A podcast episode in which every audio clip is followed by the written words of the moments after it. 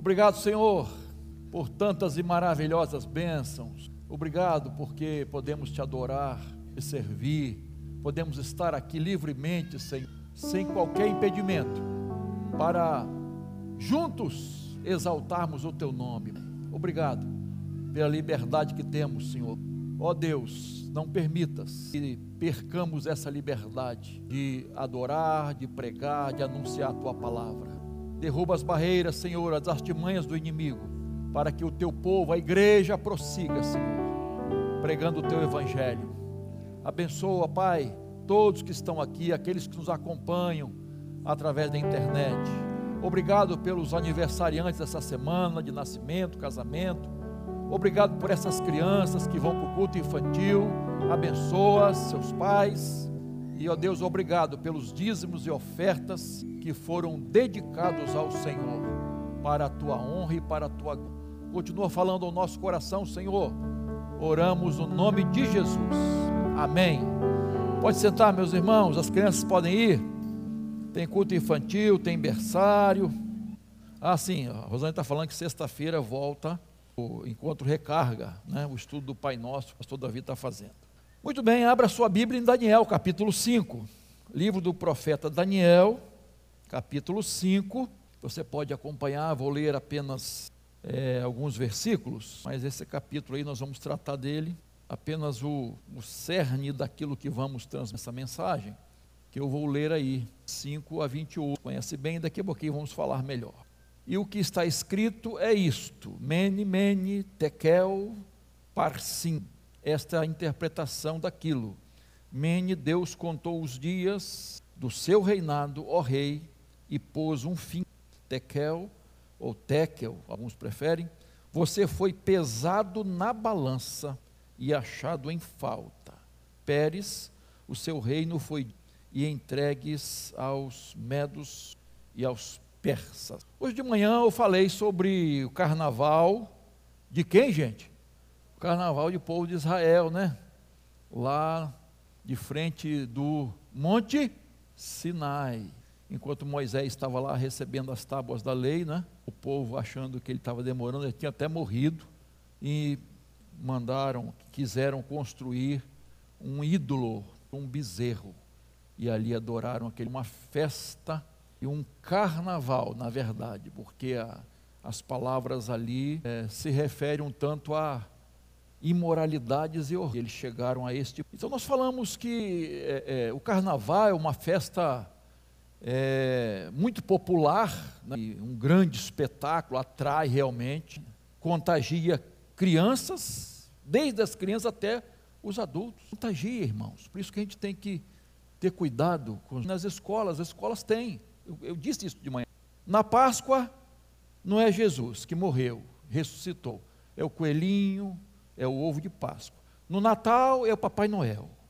E a gente acha que está tudo aí, carnaval. O que, que tem? Fantasiazinha. Carnaval. Não é de Deus, irmãos. E será que eu preciso gastar tempo aqui sobre isso, irmão? É festa da carne, dos excessos, sem pudor, sem moralidade sem limites. Então, mas é, o carnaval, ele, ele, ele, ele se apresenta muito bonito, e é bonito, vamos dizer assim, do ponto de vista humano, né?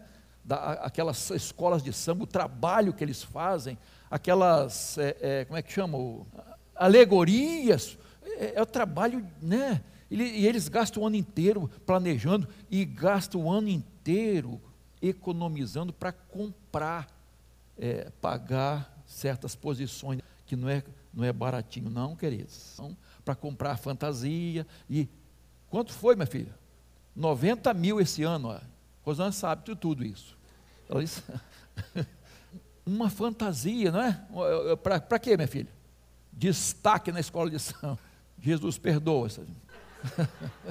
Mas, irmãos, é contagiante. Quer ver? Os mais antigos aqui os mais antigos. Quem que não se lembra daquela marchinha dizendo assim: se você pensa que cachaça, ó, todo mundo sabe. Cachaça não é água, não, né?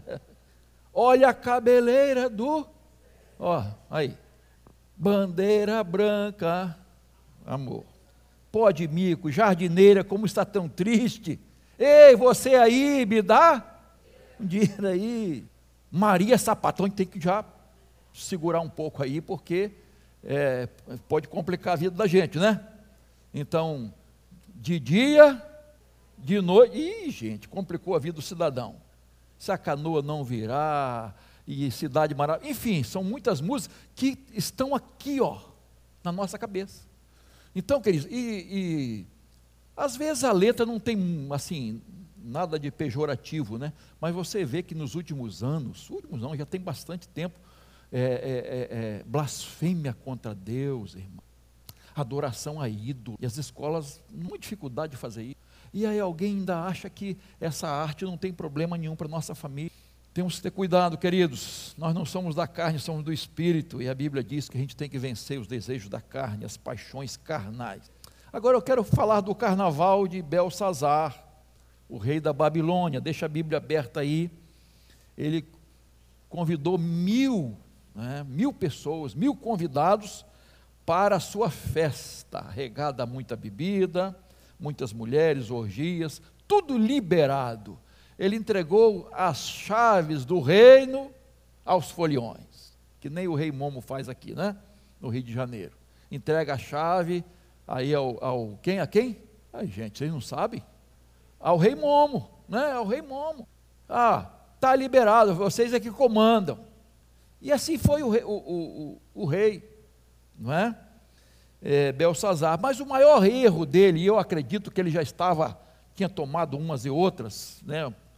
ele manda trazer os, as taças que quando invadiu Jerusalém, ele pegou do templo. Quem está tá acompanhando a leitura, você vê como Deus é, é, é zeloso, né? as coisas, tudo de ouro, o melhor, é uma coisa impressionante no tabernáculo. Ele pegou as taças de ouro e de prata que Nabucodonosor, seu pai, tinha trazido. É importante você entender que pai aqui né, é no sentido, ele era descendente, na verdade era o avô dele, foi o avô, tá? Mas aqui está pai no sentido assim de genealogia, né? Por exemplo, Davi, filho de, não, Jesus, filho de Davi. Mas Jesus era filho de Davi? Era da descendência. Então, nesse sentido, ele Nabucodonosor foi avô dele, mas a linguagem bíblica foi pai. Então esse pai, vamos dizer assim, né, trouxe do, de, de Jerusalém esses, esses utensílios consagrados a Deus, todos consagrados. E ele agora usa no seu carnaval. E do auge da coisa, né, na terça-feira, se bem que hoje não acaba na terça-feira mais, né? O negócio começa uma semana antes e vai uma semana depois, e o negócio. E até fora de época tem o carnaval, né? Então a coisa está ficando cada vez mais feia, né? Mas no auge da folia, todos ali festejando, aparece uma mão assim, escrevendo, algo assim, e ele fica. A Bíblia diz que os joelhos tremiam, batiam um no outro assim, ó de pavor. O que, que, tá, que, que é isso? O que, que é isso que está acontecendo? Que significa isso? Que mensagem é essa? Escrito na parede. E aí ele manda chamar os, os entendidos, não é? os adivinhos, os sábios, astrólogos, feiticeiros, encantadores que do, do, do, do reino, para dizer que mensagem era aquela. O que, que estava escrito ali? por que, que aquilo, aquela mão escreveu aquela mensagem ali. E quem conseguisse seria coroado de presentes, prestígio de bens, e seria a terceira pessoa mais importante do reino. Mas, gente, todo mundo tentou e ninguém conseguiu. E eles conversavam, e gente, ninguém conseguia decifrar. E o rei cada vez mais. Aí, de repente, a rainha mãe chega e disse: Ó, oh, eu conheço alguém, eu sei de alguém que pode decifrar esse enigma, porque antes ele já fez, parece que ele tem o espírito dos deuses. Então ela usou a, a linguagem dela, né? Ele tem luz, ele tem inteligência, ele tem sabedoria, ele desvenda os mistérios, porque ela tinha. Diz, esse é Daniel, que foi chamado de Beltesazar. Né? Belsazar não, não, uma coisa com outra, alhos com bugalhos, né? Daniel, Daniel, vamos lá, e trouxeram Daniel para decifrar aquela escrita que estava ali. E Daniel logo foi, logo de primeiro, dizendo assim: Ó, não estou interessado nos seus presentes, pode dar para outro, mas eu vou te dizer, é uma mensagem boa. Antes de inter... chamou a atenção dele sobre sua vida errada, desonrando a Deus, adorando outros ídolos. E Daniel então transmite a mensagem, o recado de Deus para aquele rei que estava ali escrito na parede. E eu acredito, irmãos, que esta mensagem tem a ver conosco também hoje.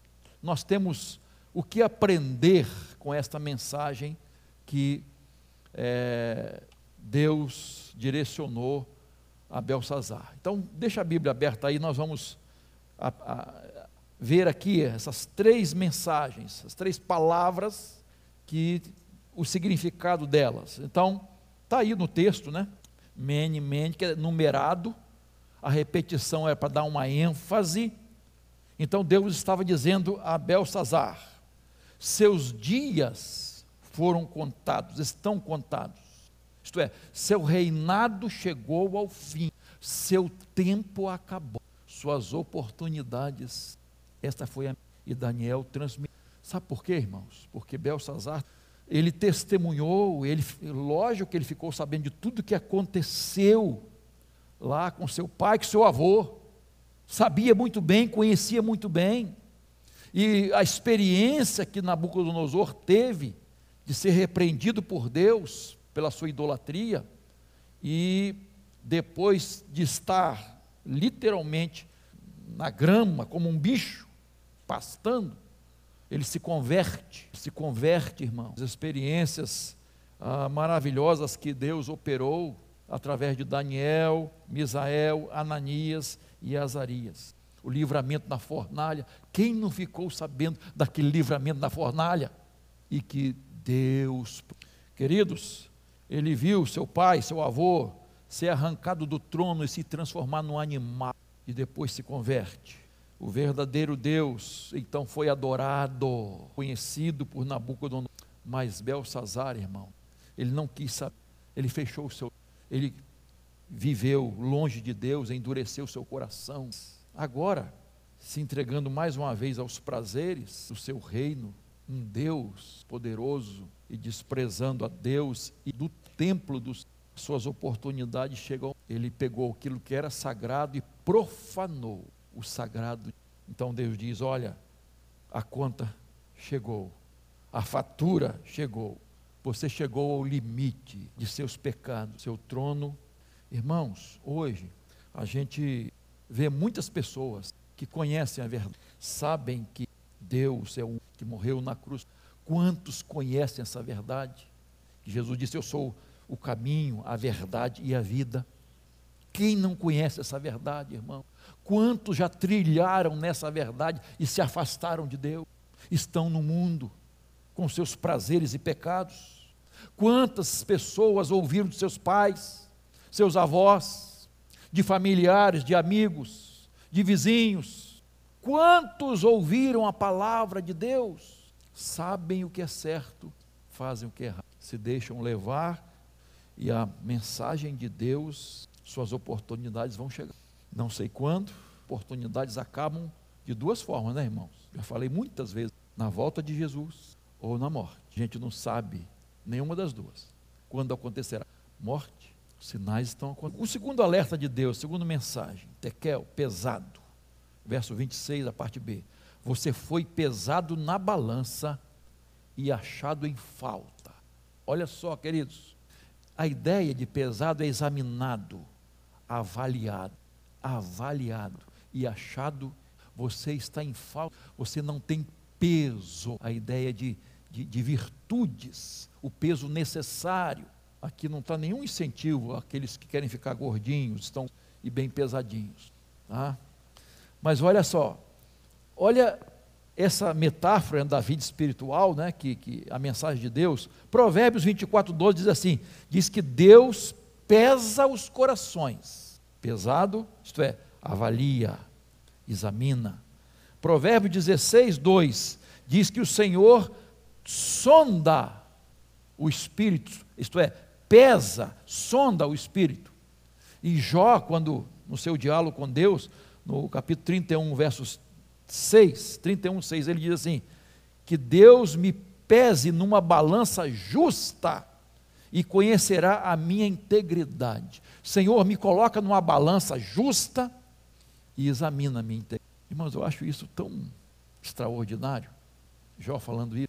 Será que nós teríamos coragem de dizer, Senhor, pesa a minha vida, examina toda a minha vida com a sua justiça, e o Senhor vai ver minha integridade. Será que nós podemos? Não é fácil, não. Coloca, Senhor, me coloca numa balança, pesa a minha vida, examina toda a minha vida, meu coração, meu interior, minhas, minhas palavras. Examina, Senhor. Mas o texto mostra que Deus, nessa avaliação, nessa pesagem, né, ele examina especialmente duas coisas. Verso 22, primeiro. Primeiramente, ele, ele, ele olha nossa, nossa humildade para reconhecer nossos pecados e nos arrepender. Veja bem, e o Senhor, rei Belsazar, que é filho de Nabucodonosor, não humilhou o seu coração, mesmo sabendo de tudo isso, essa história toda, tá? Então, ó, mesmo você sabendo de tudo isso, você não foi humilde para se arrepender. Que Nabucodonosor foi soberano, se achou o máximo orgulhoso, idólatra, perdeu seu trono, ficou louco, completamente louco, viveu meses como um animal, comendo capim no campo, até o dia que se humilhou e reconheceu os seus pecados, o que precisava de Deus. O verso 21 diz assim: até que reconheceu que Deus, o Altíssimo, tem domínio sobre os reinos do mundo e os dá a quem ele quer. Até que reconheceu. Eu sou o rei, mas eu não sou o soberano. O Senhor é que controla tudo isso. É Ele que dá e tira, coloca e depõe. É Ele. E aí, ah, o capítulo 4, verso 37, fala da conversão de Nabucodonosor. Não é interessante? Belsazar sabia disso, mas não deu ouvidos a Deus, não deu atenção a Deus, não se humilhou para reconhecer suas falhas e pecados. Meu irmão, minha irmã, meu prezado amigo, amiga, se existe uma coisa que nos aproxima de Deus, é humildade. Humildade é reconhecer que não merecemos nada de Deus e que somos pecadores e que carecemos da graça de sem Ele. E sem essa graça nós estamos perdidos. E esta mensagem que permeia a Bíblia, a palavra de Deus, foi a mensagem dos profetas, foi a mensagem de João Batista, foi a mensagem que Deus sempre enviou para o seu povo: arrependei-vos. O Evangelho começa com uma palavra a partir daí vem a conversão. Então Deus disse: Você está em falta, te coloquei numa balança, está em falta, você tem pouco peso, você está fora do padrão de Deus, está muito aquém da obediência, do louvor, da fidelidade, da santidade, da dedicação a Deus. Você foi pesado e, e achado em falta. Já pensou se você fosse colocado na balança de Deus hoje? Seja você crente ou não, se você fosse colocado na balança de Deus hoje, toda a sua vida, tudo que envolve sua vida, como é que é, gente? Como é que seria? A segunda coisa que Deus avalia aqui, bota na balança, irmãos, é a nossa fé no Deus verdadeiro. Verso 23, a parte B, veja aí. Além disso, o Senhor deu louvores aos deuses de prata, de ouro, de bronze, de ferro, de madeira e de pedra, que não veem, não ouvem e não sabem nada.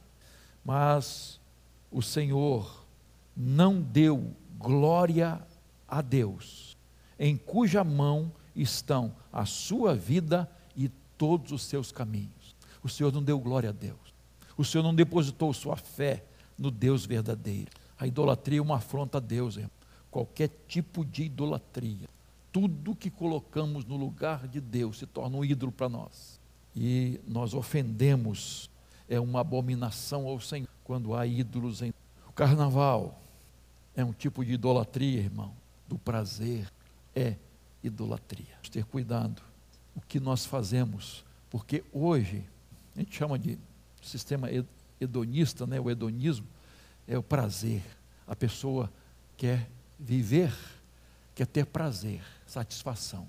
É o que eu gosto, é que eu me sinto bem. Não importa se é certo ou errado, se é legal ou ilegal. O importa é que eu me sinta bem, eu esteja, eu gosto. Não importa se o sexo está totalmente fora do padrão de Deus. Mas se eu gosto, se isso me satisfaz, se é uma fantasia que me agrada, então eu vou fazer. Isso é um ídolo, Cristo. Nós temos ídolos, nós precisamos destronar esses ídolos e colocar Jesus no lugar dele, o Senhor da nossa vida. Belsazar foi pesado e achado em falta, sua vida foi colocada na balança.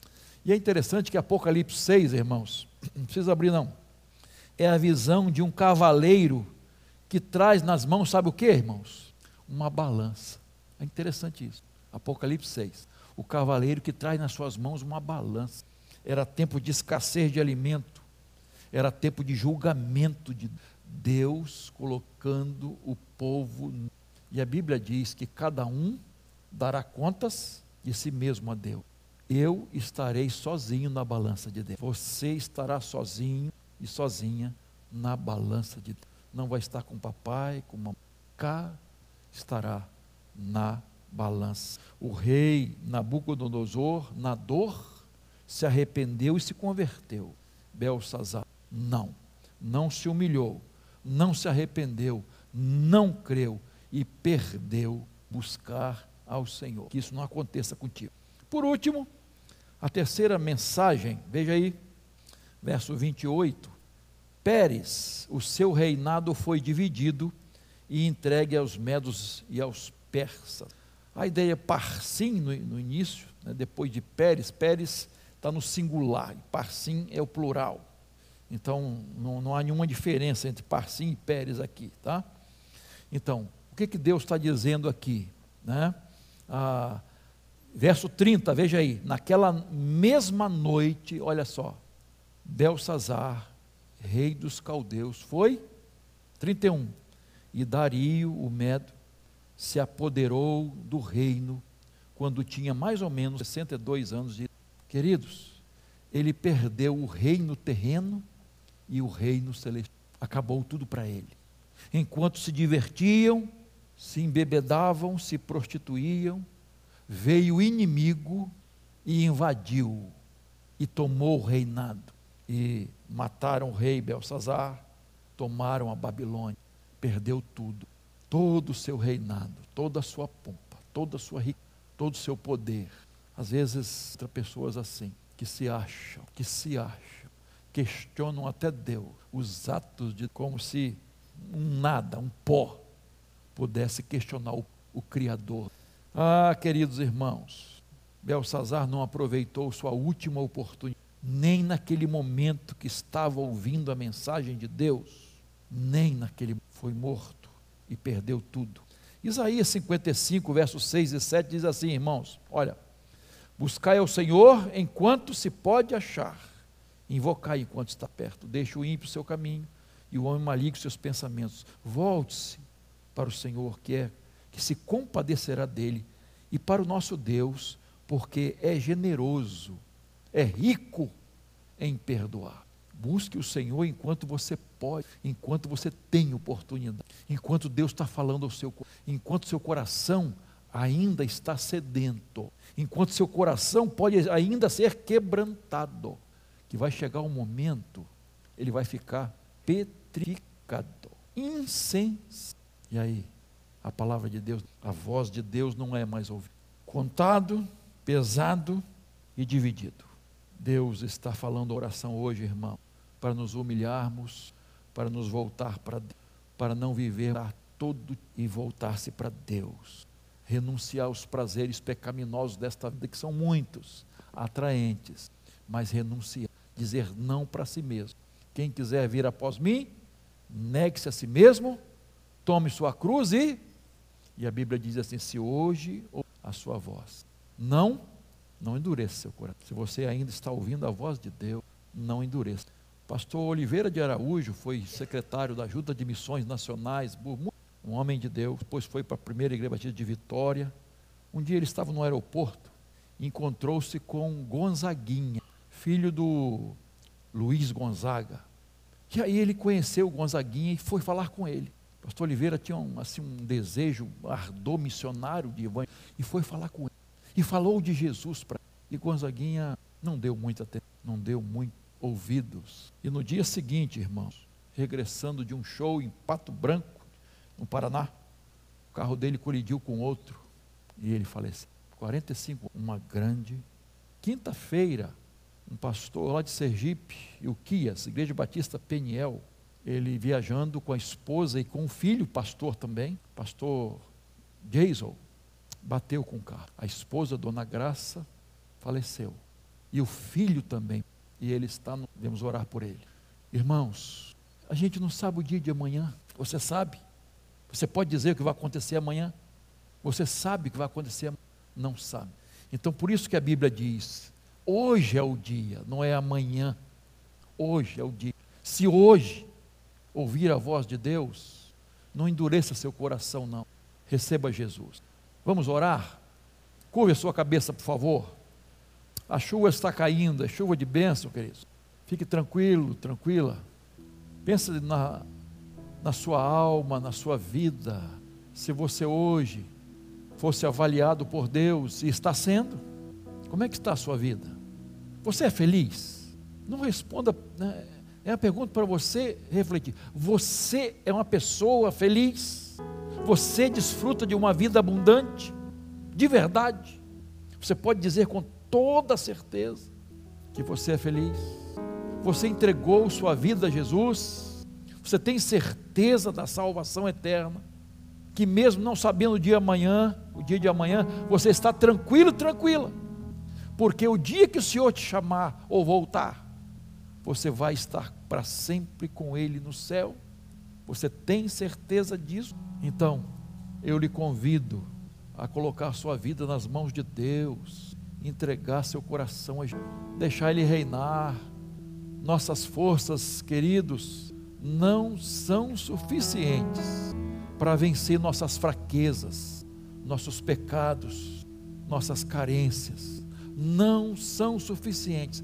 Tem que ser pelo poder de Deus, pela ação poderosa do Espírito Santo em nossa vida. E ela está, essa força, esse poder está à nossa disposição à sua disposição. Deus quer santificar a sua vida. Deus quer te salvar, te perdoar e te dar certeza de vida eterna. Receba Jesus. Arrependa-se dos seus pecados. Consagre sua vida a Ele. Faça isso hoje mesmo. Não deixe para amanhã, não. Entregue sua vida a Jesus. Diga agora para Deus: Senhor, eu me arrependo dos meus pecados, peço perdão, restauração. Restaura a minha vida, Senhor. Salva a minha alma, Senhor. Me dê vida abundante, a verdadeira felicidade, paz para o meu coração. Fala para Deus, faça a sua oração sincera, lá do fundo da sua alma. E Jesus vai te ouvir, vai te atender e vai agir de maneira poderosa na sua vida. Faça isso agora, em nome de Jesus. Senhor, ouve a oração de cada um.